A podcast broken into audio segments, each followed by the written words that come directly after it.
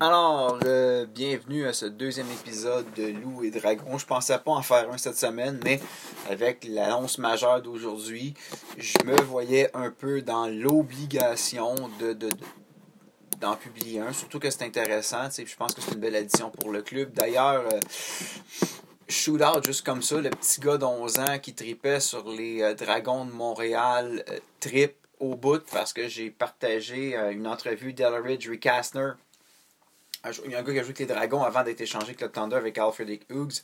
Et je l'ai tagué et il m'a répondu. Donc je suis comme Wow man, un autre joueur. C'est le troisième joueur des Dragons qui prend le temps de me répondre après Dwight Walton puis Kurt Portman. Donc pour moi, c'est comme Wow. Je tripe. OK. Mais ce qui me fait triper encore plus aujourd'hui, c'est euh, la belle annonce qu'on a eue la signature de Kemi Haas, j'espère que je le prononce comme il faut, un gars originaire de Montréal, par extension, né en 93, l'année des Dragons, hein, je ne pouvais pas m'empêcher de le plugger. On parle d'un gars de 6 pieds 1, 208 livres. Euh, son parcours euh, est assez intéressant. Il a passé par Little Rock Trojan, je pense que c'était en Arkansas de 2012 à 2017. Ensuite, il est allé jouer trois saisons dans la National Basketball League of Canada. On parle du Island Storm, du St. John Riptide et du Windsor Express. Ça, c'est, il, va être en Canadian Premier League, euh, euh je me retrouve avec le soccer, euh, National Basketball League of Canada, excusez, de 2017 à 2020, ben, selon les stats, là, mais la saison 2020, il n'a probablement pas joué au complet avec la, la question de la pandémie. il va se retrouver avec les Rattlers autour de 2020-2019.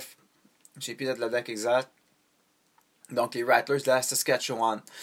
ce que Joel Anthony dit à propos de ce joueur. Un, nous sommes très heureux d'annoncer la signature de Kemi comme première dans l'histoire de la franchise. Avoir un joueur local qui est tout autant engagé sur le terrain que dans sa communauté rend cette signature spéciale pour nous. Son leadership ainsi que son expérience dans la ligue joueront un grand rôle pour nous, tout comme sa capacité à contribuer des deux côtés de la balle. Et tu sais, quand on dit que c'est un gars impliqué dans la communauté, vous irez voir sur Dragon de Montréal, euh, mon compte Twitter, j'ai partagé une entrevue qui a accordé au, euh, je pense c'est North Pole euh, NPH Podcast. En tout cas, c'est un podcast de basketball. Et l'entrevue, c'est simple, il y a un hoodie écrit Montréal avec un cœur. Donc, je pense que le gars est réellement content de venir à Montréal. Lui, il avait signé une prolongation de contrat avec la Saskatchewan en, fin décembre 2021, je pense. Donc, c'est une excellente nouvelle pour nous. On est très content de l'avoir. Avec les Rattlers, selon RDS.ca, il y aurait une, fiche de moyenne de 11,8 points par match, 4,5 rebonds, 2,2 passes décisives, mais à peu près 27 minutes de jeu par match. Quand j'ai été voir sur Pro Ballers, où là, bon, les statistiques incluent pas son parcours en Ligue élite de basketball du Canada. Eh bien, ici, on parle plus d'une moyenne de 13 points par match, 5,9 rebonds, 2,5 passes décisives et on rajoute les blocs, le 0,2. Ça sera à savoir, est-ce que c'est parce que le calibre de jeu va être plus, élevé en Ligue euh, élite qu'en Ligue canadienne? Je vais être honnête avec vous.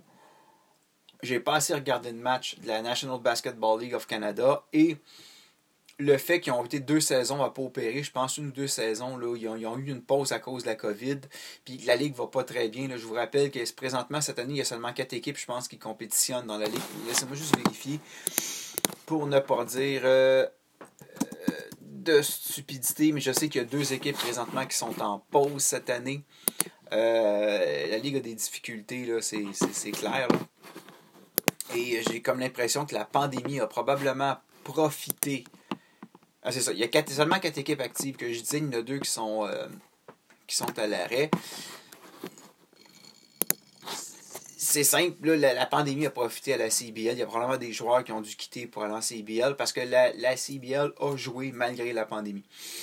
Si on revient à notre joueur, ce que j'ai trouvé intéressant fouillant dans quelques entrevues, entre autres une entrevue qui a accordé sur le site officiel de la Ligue, euh, il nous parle de deux de ses valeurs. Un, le travail. Bon, comme il explique, il vient d'une famille pas nécessairement favorisée, euh, une famille nombreuse, et il a vu ses parents travailler fort pour ses enfants. Et comme il dit, As a kid, when you see parents working hard, it shows you the way. Donc le travail est important. A aussi le courage. Hein. il dit que ses parents avaient peur de rien. Et là où je trouve intéressant, c'est que dans l'entrevue, tu sais, bon, euh, c'était avec le contexte Black Lives Matter, la, la, la question du racisme on lui a posé la question euh, en anglais, dans le fond, comment les Canadiens de toute origine, de tout background peuvent démontrer de la solidarité avec les athlètes noirs. Puis son, euh, son en anglais advice, sa recommandation était vraiment simple, l'action l'éducation. Et j'aime bien ce qu'il répond. Il dit carrément, I think it's about educating people who don't understand, sharing our experiences and our culture, and celebrating that. At the end of the day, we're all humans. Dieu sait qu'on a besoin de ce genre de phrase-là euh, actuellement, avec les tensions qu'il y a dans le monde, puis... Euh, euh, on parle du racisme en Amérique du Nord, mais je veux pas faire de politique, mais il, se passe beaucoup de situations regrettables dans le monde. Donc, je pense qu'on va avoir un modèle positif pour nos jeunes. J'espère qu'on va en parler, qu'on va le mettre à l'avant-plan. Mais je pense que l'Alliance a fait un choix, un excellent choix. C'est simple, c'est un tour du chapeau. Là. Un, coup comme ça. Donc, j'ai hâte de voir. Je ne ferai pas un podcast à chaque fois qu'il annonce un joueur, là, mais comme c'était la première signature, puis on parle d'un gars local, d'un gars d'ici, je crois que ça valait la peine. Je termine en vous parlant, en vous rappelant que j'ai, il y a toujours bon garage foot naturellement, qui est ma page Twitter que j'ai réactivée, que j'avais fermée quand j'ai arrêté de suivre le club de, soccer, mais bon, que j'ai réactivé. Il y a aussi ma page Dragon de Montréal 1993, sur laquelle je commande plus basket sur Dragon, je dirais, là, présentement. Là. Mais j'ai publié des entrevues avec Wayne Yearwood, Dwight Walton, Elridge Recastner. Euh, deux entrevues avec Elridge à propos de la, des Sonics, puis euh, une autre, l'autre entrevue, je ne sais plus c'est quoi, là, j'ai partagé, là, mais allez voir ça, là, ça vaut la peine. Euh, j'essaie de trouver des entrevues des anciens joueurs. J'ai trouvé des nouvelles archives aussi. Il va y avoir du nouveau sur le site web des Dragons, là, entre autres euh, par rapport à toute la saga, la question de la fédération, euh, la, Canada Basketball, puis les Dragons à propos de Dwight Walton, Wayne Yearwood, puis Trevor Williams. Il y avait comme une histoire de clause en national. Pour faire la lumière là-dessus. Et d'autres événements intéressants, dont une certaine mascotte pas fine à Winnipeg.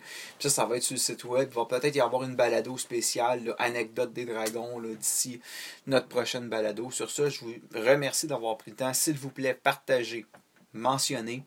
Euh, le podcast commence. On n'a pas beaucoup de views, c'est normal. Hein, l'équipe est nouvelle. Puis on va dire que le basket, en dehors des cercles du basket à Montréal, des fois on n'en parle pas assez, donc on essaie de faire la promotion du club. Donc s'il vous plaît, je vous rappelle, début de la saison, 25 mai, contre les Honey Badge à Hamilton. Premier match à Montréal, 29 mai.